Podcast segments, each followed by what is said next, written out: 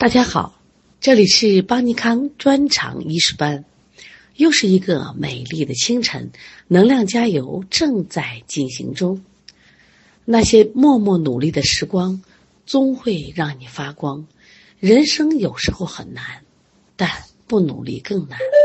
努力不为其他，是为了将来的自己。只有努力，才能让你。有底气抵御生活的风雨，选择自己想要的人生。早睡早起，接触新事物，保持独立，专注自己。生活中有哪些值得坚持的小事？愿意通过努力去赢得生活的嘉奖。早安！从今天开始，我们开始学习第十一单元发病。我想这一定是我们大家特别想学的，因为我们在给患者诊病的时候。我们要确定我们的诊疗方案，我们一定要知道他得病的根本原因是什么。因此，发病就是研究疾病发生基本机制的一个理论。疾病对于健康而言，中医学认为，阴平阳秘就是健康，也就是阴阳调和就是健康，把这称为平人。那么。疾病的发生的机理，就是机体处于病邪的损害与正气抗损害的相搏交的全过程。正邪相搏是疾病发生、发展、变化和转归过程中最基本、最有普遍意义的规律。也就是说，在疾病发生过程中，正气和邪气是两个主要的因素，正邪相搏，正不胜邪，机体阴阳逆乱。脏腑气血功能失调，即可发病。发病是正邪相生的结果，这个道理我们都能明白。需要记的是，正气不足是疾病发生的内在根据。考点来了啊，邪气是发病的重要条件。看见了没？你要想发病，它两个条件都很重要。如果你正气足了，它也不发病了，是不是？说正气不足是疾病发生的内在根据，邪气是发病的一个条件。那么正和邪，它两种原因相搏相负，决定了是否发病，也决定着这个病的性质和疾病的发展与转归。我们经常说的一句话是“正气不足，邪气所凑”。那么正气不足是疾病发生的内在因素。那什么是正气呢？正气是相对于邪气而说的，它是。人体正常生理功能所产生的各种维护健康的能力有哪些能力呢？自我调节能力、适应环境能力、抗邪防病能力，还有康复自愈能力。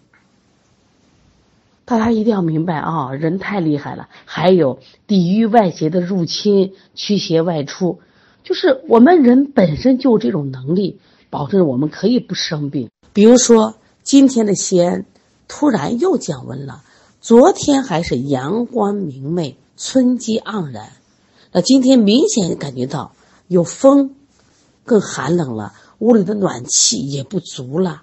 这个时候就会出现寒气侵袭人体，那这时候我们正气必然会与之抗争。如果说正气强盛，抗邪有力，病邪难以入侵。所以不发病。那么如果说正气的不足，那这个时候可能就容易被外邪侵袭，就发病了。接下来我们看一下正气与发病。正气的强弱是决定发病与否的关键因素和内在根据。这句话我们听了以后有没有启发？这就是正气存内，邪不可干。邪气之所以能够侵袭人体而致病，是因为你正气太虚弱了。说邪之所凑，其气必虚。说同样一阵风来了，同样降温，同样的邪气，有的人发病了，有的人并没有发病，为什么呢？正气在发病中的主导作用，其实可以总结为三点：第一点，正虚感邪而发病，正气不足嘛。抗邪无力，外邪乘虚而入，这是一个正虚感邪而发病。第二种，正虚生邪而发病，因为你虚了以后，你自己还会内生五邪了。这后面我们马上讲到啊，中诊的时候讲到。还有正气强弱能决定发病的症候性质，正气充足，奋气抗邪。这个时候我们一般说是邪正相搏剧烈为实症，正气不足都表现为虚症。那好了，如果虚症的话，邪气入侵到内脏，容易这个病重病多。说因此需要记住的一句话就是，正气的盛衰不仅决定着发病与否，还与病症的深浅和性质有关。所以说，小朋友发病了，或者谁得病了，首先你的正气不足了。因此，我们在去邪的时候，是不是要扶一下正来？我们再来看第二个，邪气是发病的重要条件。我们说正气是内在因素，邪气是重要条件。那么邪气是与正气相对，是各种致病因素的总称。我们前面都学了吧？像六淫、戾气、七情内伤、饮食失宜、排饮淤血、结石外伤，还有毒邪、虫邪，这都是我们治病的外在。现在我们来看一下邪气对人体的危害在哪儿？它可以导致我们人体的生理功能失常，比如说你机体的阴阳失调、脏腑经络紊乱、精气血津液代谢失常。邪气作用于人体，它还能对机体的。皮肉筋骨、脏腑的形质造成不同程度的损伤，或者是精气血津液物质的亏耗而发生病。当然了，它还能改变我们的体质状态。一，比如说阴邪长期治病，损害阳气，久而久之，这个人就由原来的可能正常体质，就阴阳平和体质，变成阳虚体质，容易感寒邪。那么还有的人把他一个正常体质变成阴虚体质，这个都是我们可以看到的。我们通过前面的学习，我们知道正气在发病中起到主导作用，邪气也是我们发病的一个重要条件。一般邪气的性质，感邪轻重，邪气所中的部位与发病的病情轻重有关。感邪轻的症状也轻。那受邪受邪部分表浅者多形成表症，受邪部分较深者多形成里症。表里两经同时受邪，我们称为两感，其症状就表现重，易于传变。邪气的性质与病位还有关，比如说风邪清阳，易息阳位，多在肺位；那湿邪易阻隔气机，多伤及于脾。像我们传染病的戾气。发病急骤，传染病传染传病快，那病位停留在肌肤非常短，易传于里，伤精耗血。另外，不同的邪气作用于人，表现出不同的发病特点和症候类型。像六淫治病，风寒暑湿燥火，它的发病发病急，病程较短，多为表症；但是七情内伤发病多缓慢，病程较长，而且伤及内脏，或者是。导致气机紊乱、气血失调，产生病变。那饮食所伤，经常损伤的就是脾胃，或者气血不足，或者导致食物中毒。外伤多是从皮肤侵入，损伤皮肤、肌肉、筋骨乃至脏腑。关键两句话必须记，高频考点：正气不足是疾病发生的内在因素，邪气是发病的重要条件。正气不足在发病过程中起。主导作用，因此只要让我们的孩子吃穿、运动、情绪它正常，所以这些小朋友就不太容易生病呀。因此，我们经常说的邪正斗争就贯穿于疾病的始终。这里边的邪正斗争就包括邪气伤正，正气抗邪。那么他们这个斗争不仅关系着疾病是否发生，而且影响着。病症的性质和疾病的发展与转归方向，比如说正盛，邪退不发病，我正气足呀，抵御外邪入侵。那么还有一种邪盛正负则发病，你比如说敌人来了，哟，看在我方力量这么强大，打不过我走了，这叫正盛邪退就不发病。所以说，在我们日常的这种养生或保健中，一定要把正气。保存足了。第二种是邪胜正负增发病，如果邪气太强大了，致病力强，超越了正气的抗邪能力，容易生病。刚才我们还讲了，疾病发生以后，那么邪正的胜负决定着疾病的性质、病情的轻重以及进展与转归。正盛邪实多形成实症，正虚邪衰多形成虚症。邪盛正虚就形成复杂的虚实夹杂症，或者是危重症。如果感邪轻、正气轻强，病位表浅、病情轻，疗效和预后好；如果感邪重而正气弱，易于传变，病位较深、病情重，疗效和预后。这给我们一个什么启发呢？我们在临床中接诊的时候，一定出现过这种情况。两个孩子进门的时候，他都是咳嗽，都是腺样体肥的，都是视力不好，对不对？哎，有一个孩子你调完以后，他很快的就恢复了，而另一个孩子愈后疗效就非常不好。其实你这时候要想想，那你当时的调理思路是不是出问题了？为什么？他外在的症状都一样，但是他正气一样吗？是不是？那么他邪气一样吗？所以你们，如果你只考虑到他的症状而给了调理思路，而没有考虑他本身的正虚，他并没考虑他的邪盛，甚至他的治病时间、生活习惯，你都没有考虑，那这个时候你的治疗效果就是不一样。谈到发病正气和邪气之后，我们现在还要看一下影响发病的主要因素。气候因素，这是不用说的了啊！气候因素，春天易伤风，夏易中暑，秋易伤燥，冬易感寒。特别是反常的气候，久旱、水涝、暴热、暴冷，既可以伤及人体的正气，又可促进戾气病邪的传播，形成瘟疫流行。其实我们来看这几年，从二零年到今年的这个新冠病毒缠绵不断。你反思，我们前几年是不是也出现了气候的不正常？在我们西安，几乎冬天都不下雪，大西北从来没下过雪，真的四五年没有下过雪了，都是暖冬。但是南方像杭州呀、无锡呀这些暖的地方，反而是大雪不断，这就是反常气候呀。还有些病就跟季节有关系，像春天来的麻疹、水痘、烂喉、淡沙，这都是在冬季发生和流行的吗？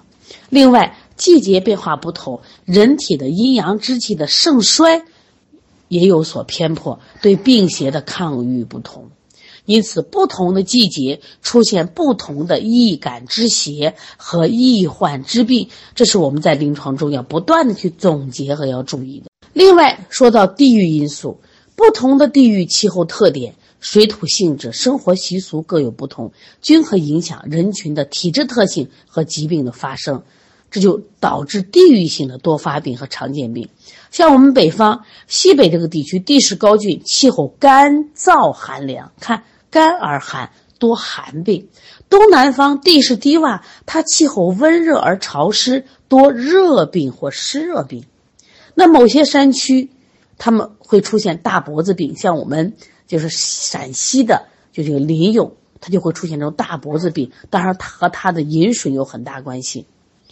另外，我们还要提一下工作环境。那现在太明显了，现在白领电脑前的工作人群得的什么呀？什么颈椎病、视力差，这就是工作病。那么工人呢？如果在矿下，是不是工地上容易得这种肺息病、慢性中毒？有的人生活居住条件差，比如说像北京的北漂，他们住在地下室，就特别潮湿。所以他就会引起关节的这种痛症，那社会环境，当然的话，因为不同，那么所得的疾病也是不一样的。比如举一个例子吧，就现代人的抑郁症，你看农村人哪有得抑郁症了，都是城里人，因为他物质很丰富，精神匮乏，说内在孤独，没有价值感，所以他会选择啊，我独处，不人与交流，久而久之，抑郁病会引起自杀。而且浑身疼痛。那我们来看一下，我们教材在七十二页有个表总结的特别好，也就是体质因素与发病，决定发病的倾向性，也产生对某种病邪的易感性。我们来看一下啊，第一个表示不同的体质，精气阴阳盛衰有别，因而对某种病邪具有易感性。体质里边，我们来分一下，像小孩脏腑娇嫩，形气未充，发育迅速，容易感外邪，容易伤饮食或者感邪后容易化热生风，容易患生长发育的障碍之疾。大家看到了没？这个是小儿的病。那么年龄大的人，因为他脏气已亏。精血不足，他也容易感外邪而发病，但他的病是虚实夹杂，或者是虚实，而且是前年难愈，那我们就知道了，哎，孩子的病容易是什么呀？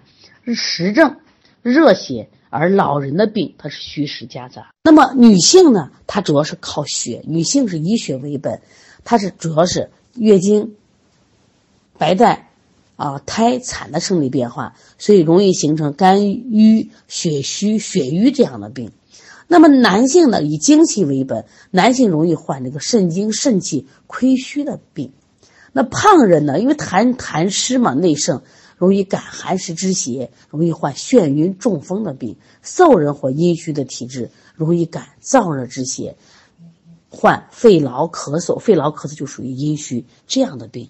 大家把这个一搞清楚哦，原来小孩、大人、男人、女人、胖人、瘦人，他本身这个体质特点你一定要掌握。那么在这基础上，我们再进行了加减，看他有没有各其他的见证，你思路是不是就非常的清晰了？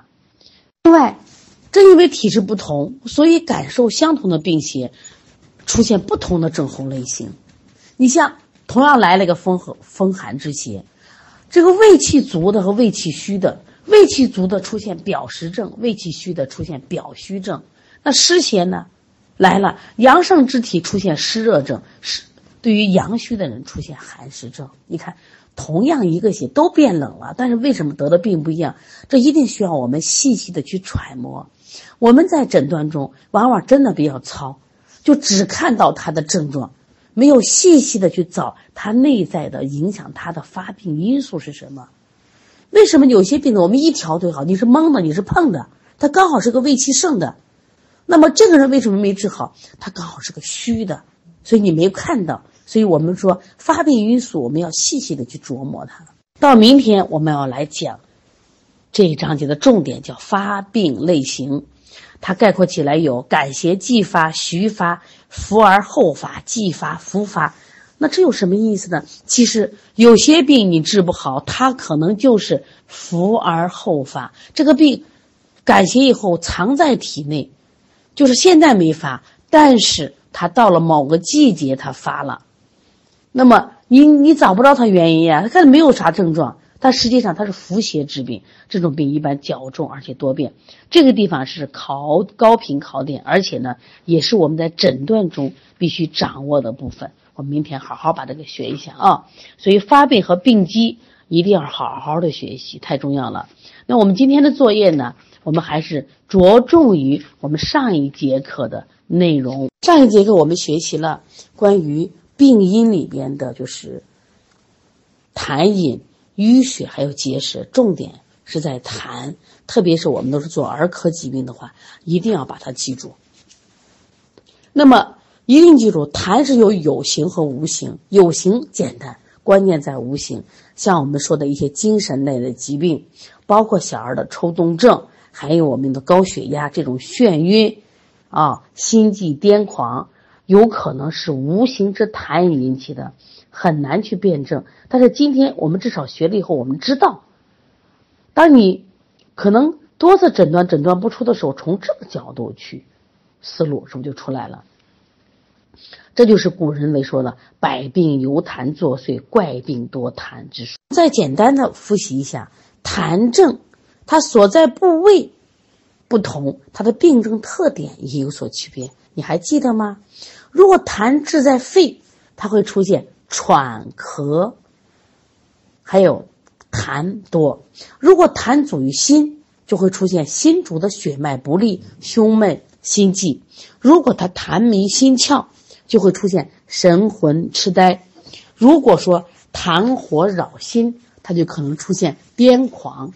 如果痰停于胃，胃湿和降，它会出现恶心、呕吐、胃脘脾满；如果痰流经络筋骨，它可能出现裸痢痰糊、肢体麻木或半身不遂等等；如果痰浊上泛于头，出现眩晕昏赤；如果痰气与痰气凝结咽喉，形成梅核气，看见了没？你看痰不同部位症状是不一样。下面一个重点考评高点。